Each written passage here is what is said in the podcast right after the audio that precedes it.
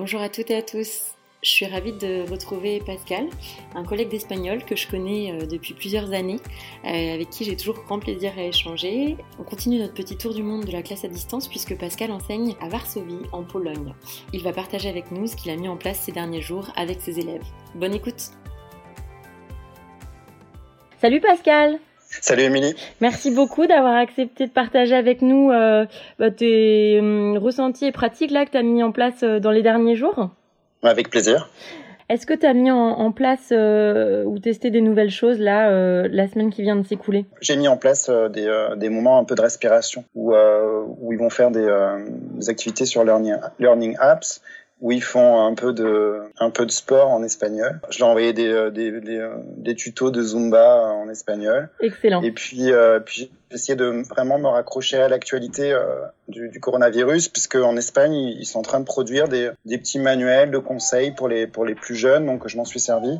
Et puis il y a des chanteurs connus qui font des, des concerts online donc je leur ai envoyé des liens donc fasse autre chose que du que du boulot. Comment tu comment as établi le contact Comment tu gardes le contact là avec euh, avec tes élèves en ce moment? Avec l'interface euh, Google, je peux me connecter avec eux en visio, ou alors je peux leur leur, parler en chat direct. C'est-à-dire qu'un élève m'envoie un mail, il me dit oh je comprends pas euh, tel truc à tel à tel, tel document que vous avez envoyé. Au lieu de passer du temps à lui taper les réponses, je lui dis est-ce que tu es connecté? Il me répond et puis on se parle, on, on parle en chat. Et ça, tu le fais précisément sur tes heures de cours habituelles du coup? Euh, c'est variable. J'essaie de. Alors c'est là, c'est là toute la complexité après. Hein. C'est là où, que il faut, faut arriver aussi à, à, à, décrocher à un moment donné. En général, je je fais quand je reçois le message. Bon après, je le fais pas à minuit et demi non plus quoi. Ouais. Mais je dirais que c'est le gamin, il, il, est, il, est, paumé à 21h15, il m'envoie un message, je vais pas le laisser. Euh, voilà. Je, si je me dis il est en train de bosser ma matière, au moins que, que je, la, que je, le, je le soutienne. Quoi. Et euh, t'as pas t'as donné ton adresse euh, pro du coup, t'as pas donné ton adresse perso? Ah non, non. De toute façon, tous les élèves, dès, qu'ils vont sur leur Gmail, euh, sur leur compte du lycée, ils tapent le nom de leur prof, l'adresse mail apparaît. D'accord. Très bien. Donc, euh, c'est vrai que nous, et ça, c'est partout dans les lycées français à l'étranger. Hein. Souvent, on a un environnement comme ça qui est déjà configuré. À Singapour, on avait même un ordinateur fourni. Donc, comme je suis coordo aussi du département langue, mes collègues là m'ont envoyé des messages dernièrement en me disant mais qu'est-ce qu'on fait, euh, qu'est-ce qu'on utilise comme euh, comme comme application, comme... et je leur ai, je leur ai bien donné comme consigne vous, vous lancez pas à vouloir faire de l'originalité et des nouveautés si vous ne connaissez pas du tout l'application. Ne, ne vous lancez pas ou alors découvrez-la d'abord parce que sinon ils vont vite s'en rendre compte. Ouais, ouais c'est c'est un bon conseil parce que je pense qu'il y a beaucoup de il y a beaucoup de collègues qui se mettaient un peu la pression, tu sais, notamment sur les groupes d'échange de profs. Il y a eu beaucoup de partage. de ressources, de capsules, de, de choses que les profs avaient créées ou de, de, de super presse sur Geniali, etc. Mais c'est vrai que je pense que ça a mis la pression euh, à pas mal de collègues qui, bon, euh, qui ont pas l'habitude d'utiliser ces outils et qui se sont retrouvés un peu démunis, quoi. Donc c'est un bon conseil, ouais. Après, donc moi, donc j'ai fini mon bilan sur qu'est-ce que je maîtrise. Bon, j'en connaissais plein des applications, mais je les avais pas forcément utilisées en classe. Je les utilisais perso, alors du coup, euh, ouais. c'était pas évident. Donc je suis resté sur Padlet. D'accord. Donc du coup, sur mes pour mes terminales, je me disais que c'était peut-être plus logique pour eux qu'ils aient une, vision plus plus large de ce qu'on allait faire sur cette période de confinement. Donc euh, l'avantage sur Padlet, c'est quand tu prends la version euh, en colonne, ben, tu peux enchaîner les semaines. Donc, euh, donc du coup, chaque colonne, c'est une semaine de, de, de, documents divers et variés. Et par rapport à par rapport au Drive, c'est quoi Tu dirais que l'utilisation par rapport au Drive, elle est mhm. complémentaire de quelle manière avec Padlet? Bah, C'est-à-dire que je me suis dit que je voulais pas tout, mettre tous mes œufs dans le même panier. Ouais. Je me suis dit, si Padlet bug comme toutes ces plateformes, eh ben, il y aura le Drive. Je fais, et s'il y a un problème avec le Drive, il y aura Padlet. Bah, C'est-à-dire que le Drive, c'est pratique parce que tout y est, mais euh, il y a un côté un peu austère, quoi. C'est des dossiers, point barre. Alors que le Padlet, il y a un côté plus visuel. Oui. T'as déjà, as déjà une image de la vidéo, tu peux personnaliser. Enfin bon. Ouais. Y a un côté plus sympa. Et le Padlet, tu le fais, tu m'as dit que c'était des termes, tu le fais avec tes élèves de collège aussi, avec tes classes de collège aussi, ou plus le lycéen Non, je, je l'ai fait qu'avec les terminales. D'accord. Ouais. En collège, là, j'ai, euh, ils ont pris leur manuel et puis j'essaie de suivre au maximum parce que je me dis que les, les, les parents, ils ont autre chose à faire que Bien faire l'espagnol. Ouais. Du coup, euh, ça est pas achetant. Tu fais ça, euh, je te mets l'audio, je te mets euh, tout ce que j'ai comme support et puis euh, au pire, je scanne la page du cahier d'exercice et puis euh, voilà. D'accord. En collège, c'est très basique. Ok. Je, puis je leur ajoute des, des trucs annexes, des vidéos euh, sur YouTube ou autre. Ouais. Et j'ai pas encore fait de, de visio avec eux parce que voilà, c'est eux qui m'envoient des enregistrements. D'accord. Et après seconde première, comme on a opté pour le LibreSco, ben c'est beaucoup plus simple hein, parce que tout, euh, tout, est en ligne. Quoi. Et du coup, sur les enregistrements pour euh, les tes élèves de collège, ils utilisent quels quels outils? Ils le font sur leur euh, sur leur smartphone, sur leur ordi, sur un enregistreur spécial?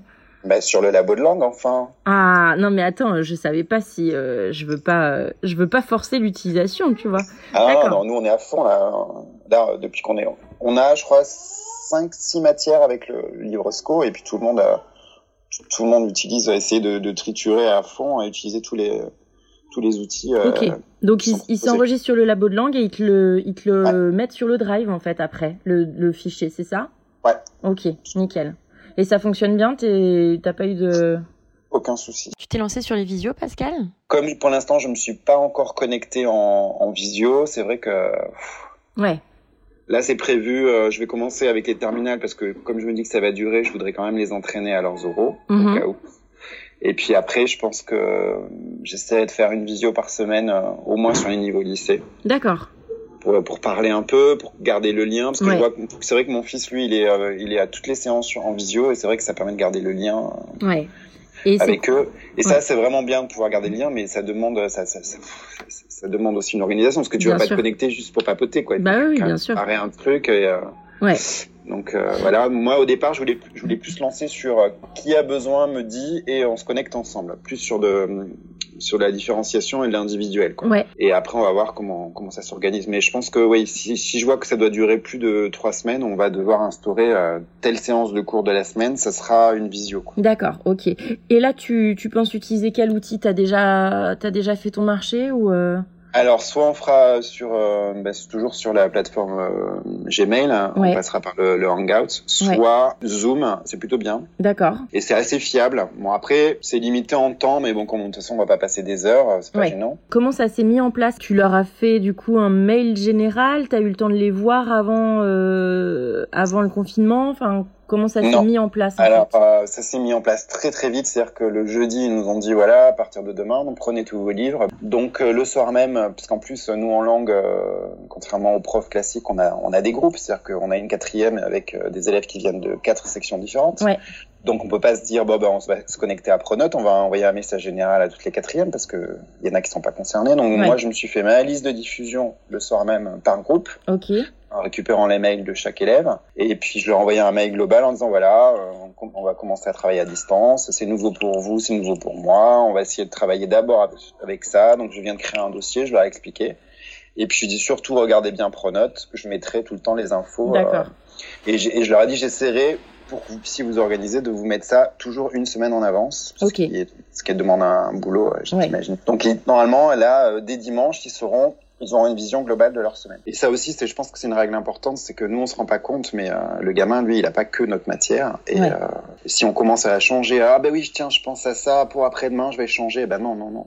Ouais, c'est, en ligne, c'est en ligne. Quoi. Ouais. Là-dessus, t'es pas euh, resté calé sur. Euh, enfin, tu leur donnes le, jour du rendu et ils s'organisent comme ils souhaitent. Je, je, varie et je leur dis vous gérez au mieux quoi. Euh, si, si, le gamin il est nul en maths comme moi j'étais en collège, il passe euh, trois heures sur un truc de maths, bah il passe trois heures sur un truc de maths. Tant pis c'est sur le, le temps d'espagnol, au moins il finit son truc de maths. Après après forcément en fin en fin de en fin de séquence, je leur fais euh, j'essaie de vérifier qu'ils ont bien compris et je leur dis bon autant que possible essayez de le faire en, en maxi 50 minutes et encore mieux sur le temps si on comme si on était en cours ensemble quoi. Ouais ouais ouais. Mais bon c'est pas vérifiable.